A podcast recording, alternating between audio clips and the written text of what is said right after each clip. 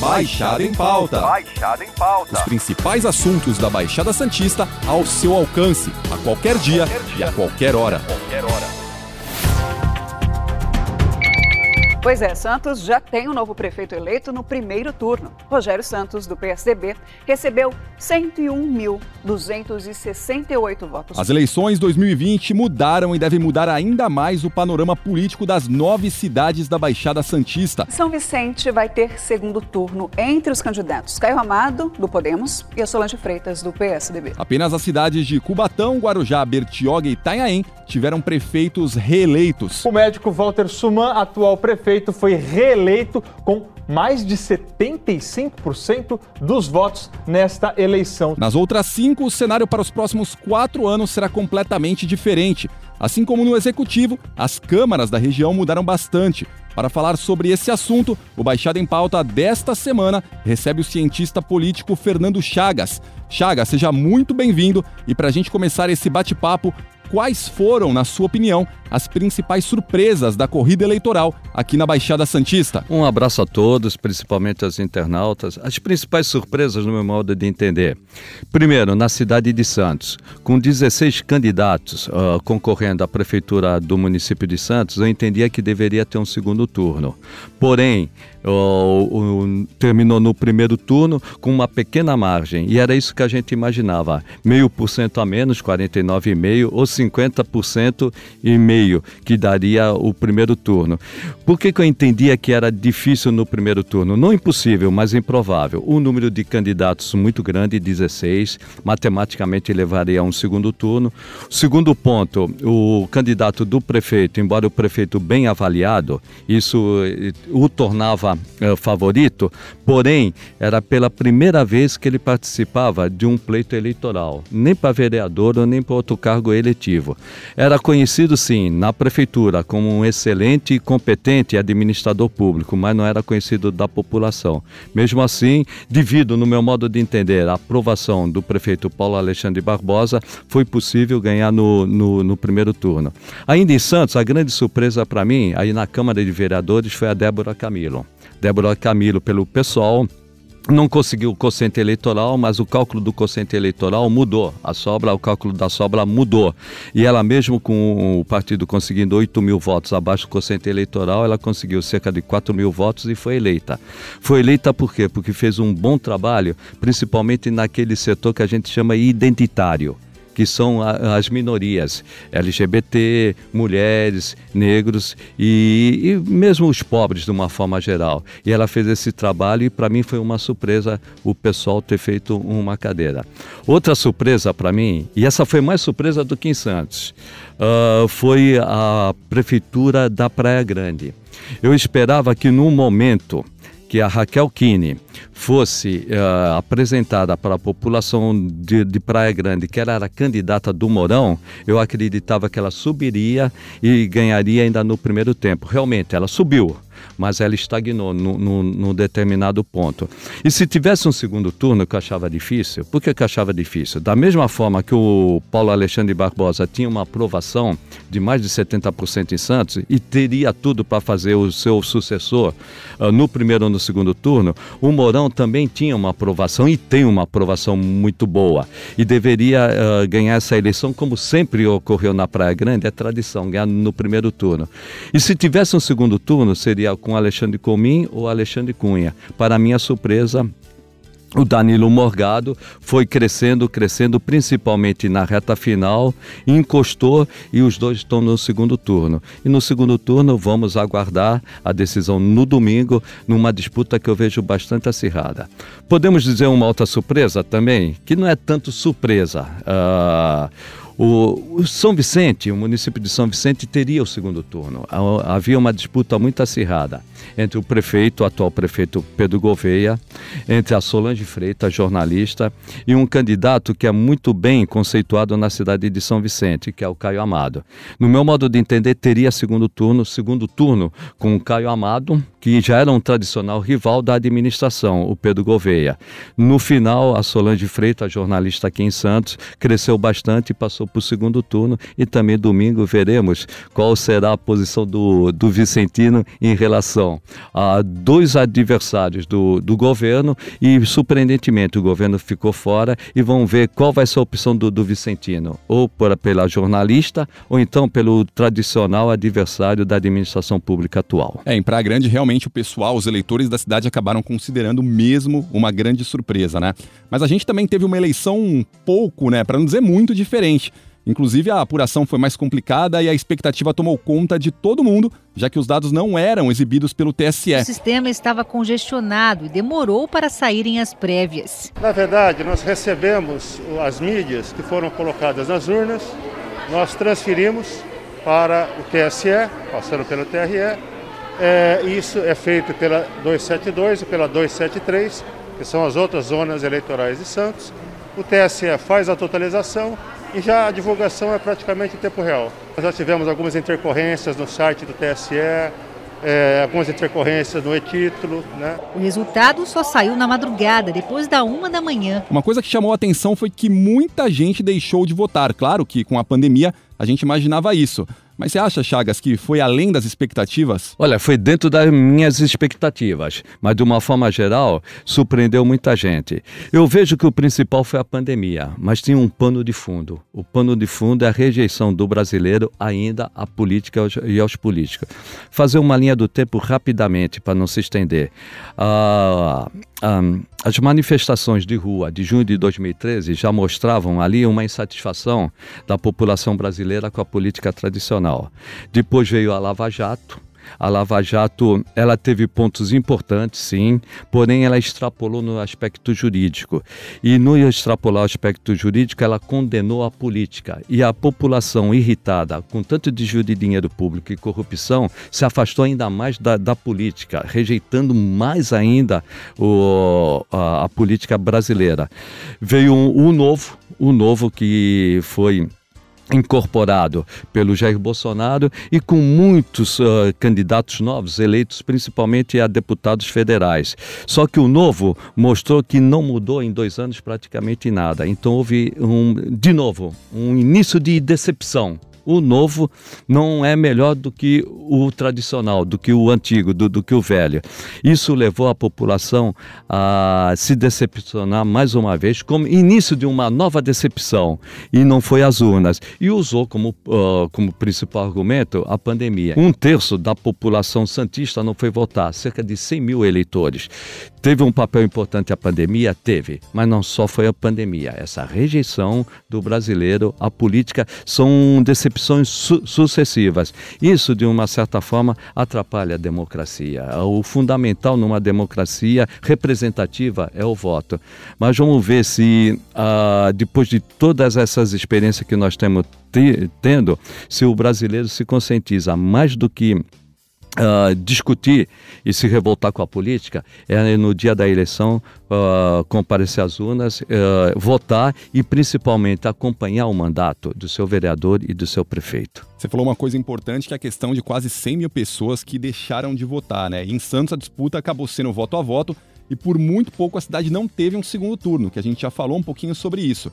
Mas o prefeito eleito, o Rogério Santos, que é apadrinhado político do atual Paulo Alexandre Barbosa, ele também acabou indo bem, acabou vencendo no, no primeiro turno com uma margem pequena, mas venceu. Mas o que, que a gente pode atribuir essa eleição bem mais difícil na cidade, apesar da alta aprovação que o atual prefeito tem? É, você acha que pode ser por conta dos 16 candidatos, inclusive nenhuma mulher? É, principalmente nesse ponto que você tocou e nós já no início do programa tínhamos falado, né? 16 candidatos não é impossível, é improvável que termine no, no primeiro turno. E o Rogério, como nós dissemos e, e, vamos repetir, Rogério ele era muito conhecido no âmbito da administração pública, da burocracia, vamos dizer, mas pouco conhecido ou nada conhecido na cidade. O que levou o Rogério Santos a ganhar a eleição no primeiro ou era favorito para o segundo turno. A alta aprovação do prefeito Paulo Alexandre Barbosa, principalmente na zona noroeste. Aqui em Santos tem a zona eleitoral 118, que abrange a zona noroeste e os morros, que é um lado mais social da, da cidade. Isso fez com que o prefeito, bem avaliado nesses setores, conseguisse uma expressiva votação para o Rogério Santos e ganhasse a eleição. E teve um ponto também que é importante ressaltar. Os candidatos, os adversários, a maioria desses 15 adversários da, da, a, da, da situação, eles, hum, em vez de em vez de apresentarem propostas, eles passaram muito para as críticas. E críticas que muitas vezes não refletiam o sentimento da população santista. O que eu vejo, se eles tivessem apresentado propostas em vez ou então fazer pesquisas qualitativas e, sim, e sentir o, o, a, a, analisar o sentimento da população santista. Talvez eles tivessem ido ao encontro do pensamento de boa parte da população santista. Então vejo um grande desperdício nesse momento de tempo que alguns tiveram na TV, partiram para as críticas em vez de, de proposta e o, o mais surpreendente, eles não conheciam o sentimento da população santista em relação à atual administração. Isso levou a terminar no primeiro turno. No primeiro turno, como eu já disse, seria meio ponto a mais ou meio ponto a, a menos, o que decidiria sim ou não ter um segundo turno, terminou no primeiro turno. Agora a gente atravessando um pouco ali a Vinha da Praia, chegando para outro lado, a gente tem São Vicente. É, eu, particularmente, já cobri quatro eleições municipais como jornalista aqui no Grupo Tribuna, no G1, na TV Tribuna, e eu nunca vi uma eleição tão complicada com tantas variáveis. A gente teve ameaças, a gente teve baixaria, acusações, a gente teve uma candidata que foi recebida a tiros né, enquanto trafegava lá pela cidade. Cinco tiros atingiram o carro da jornalista Solange Freitas. E tudo acabou mudando porque um dia antes da eleição, um rapaz apareceu, se apresentou, falando que havia sido pago para armar um atentado, depois não foi nada disso, a polícia desmentiu. Então, na verdade, a eleição de São Vicente, esse segundo turno, aparentemente foi definido ali nas últimas horas antes do pessoal ir para a urna, né? Olha, acho que foi decidida na, na fila. na fila com o celular, a pessoa de, de, querendo de, decidir quem ia receber o seu voto.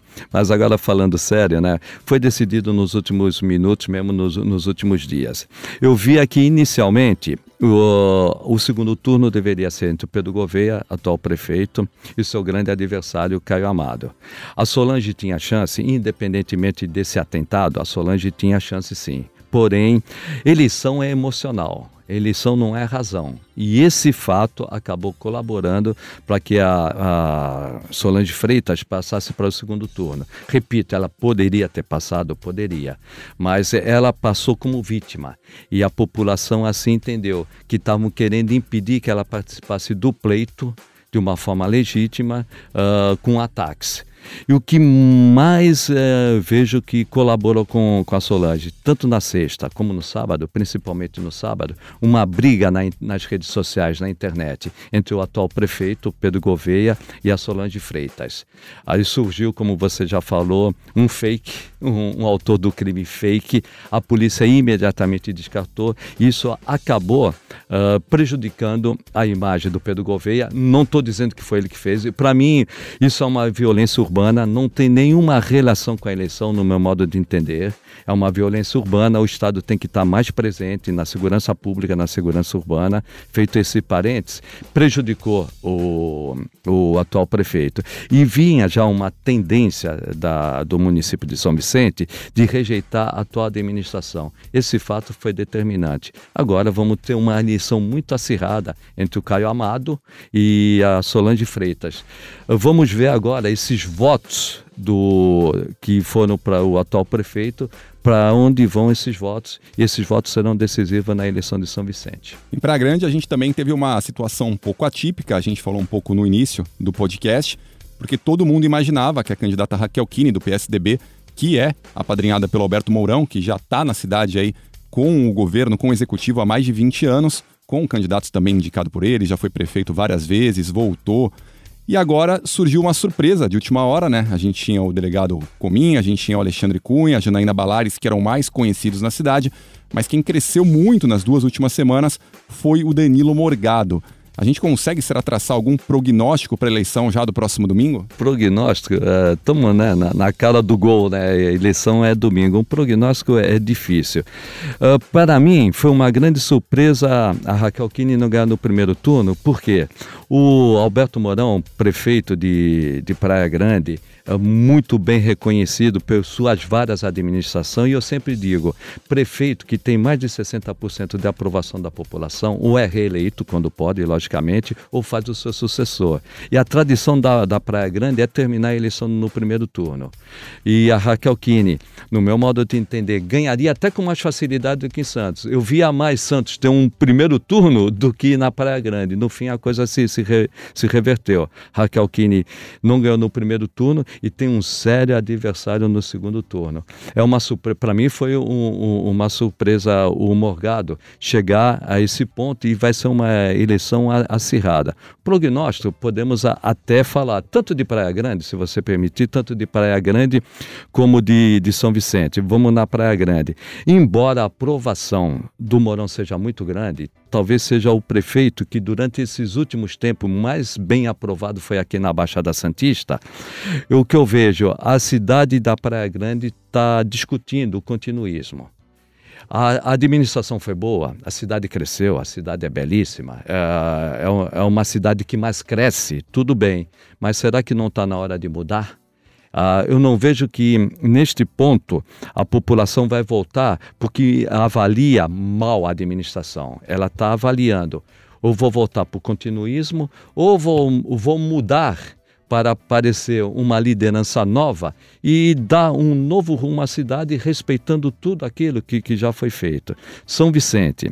São Vicente eu vejo um leve, leve favoritismo da Solange Freitas. Ela, ela terminou o primeiro turno na frente, se não me engano, 7, 8 pontos percentuais.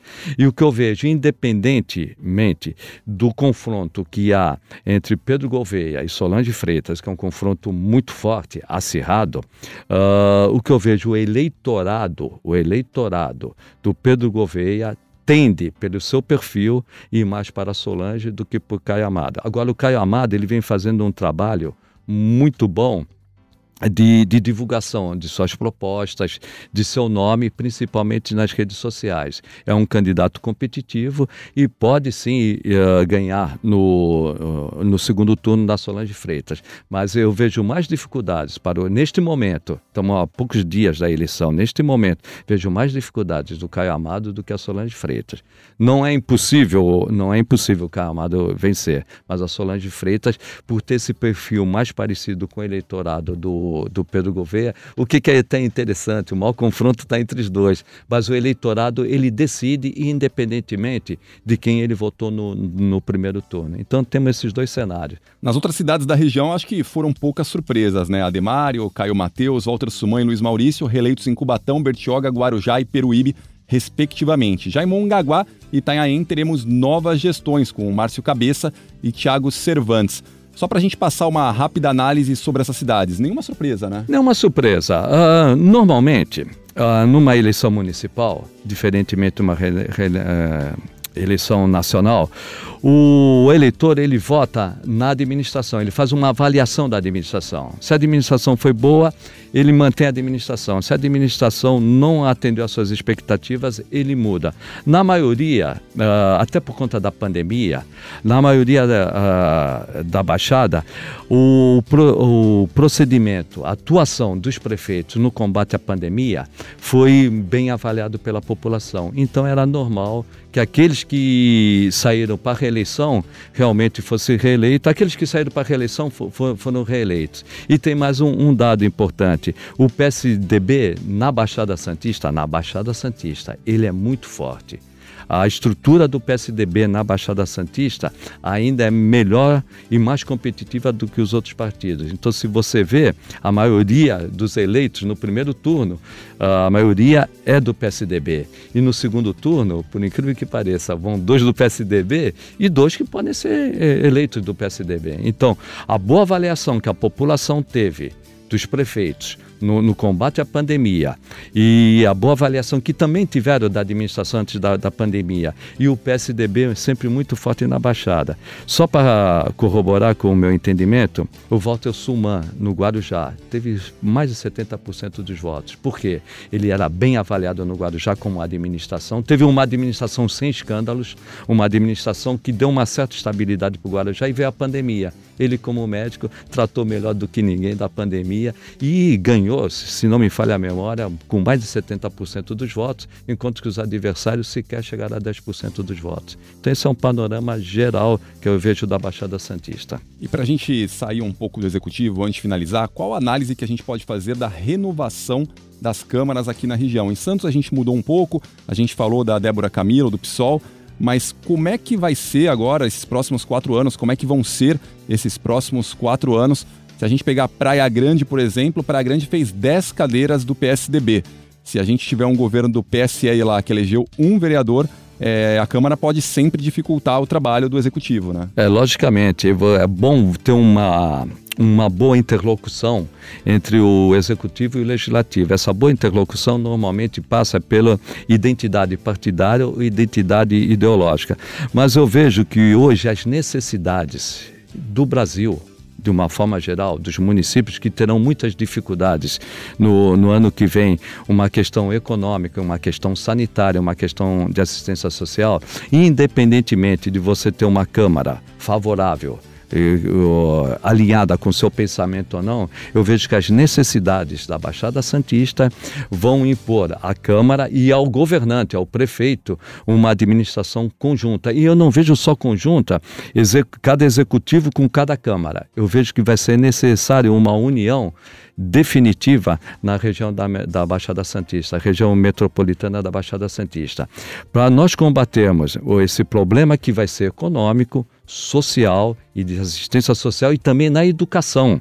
Vai precisar ter um, uma união dos nove, nove prefeitos da Baixada Santista com o apoio das suas res, respectivas câmaras. Se não tiver essa união, nós vamos ter muitas dificuldades. A pandemia ainda não foi embora, fala-se numa segunda onda, e uma segunda onda você só vai combater se todos trabalharem juntos, independente de cor ideológica, independente de partidos. Eu acho que o que vai dar o tom das novas administrações, das, nova, das novas câmaras, será sim atender às expectativas da, da, da sociedade. Quais são as expectativas? São as necessidades básicas: saúde, educação. Educação é fundamental. A educação ela foi muito prejudicada na pandemia e assistência social. Além da questão de não de dar emprego, mas criar condições que emprego é uma questão nacional, é uma questão de economia nacional, mas fomentar, estimular de certa forma o, os empregos aqui na Baixada Santista. Chagas, obrigado por todas as informações e pela sua participação aqui no Baixada em Pauta. Na semana que vem a gente volta com outro papo com outro convidado.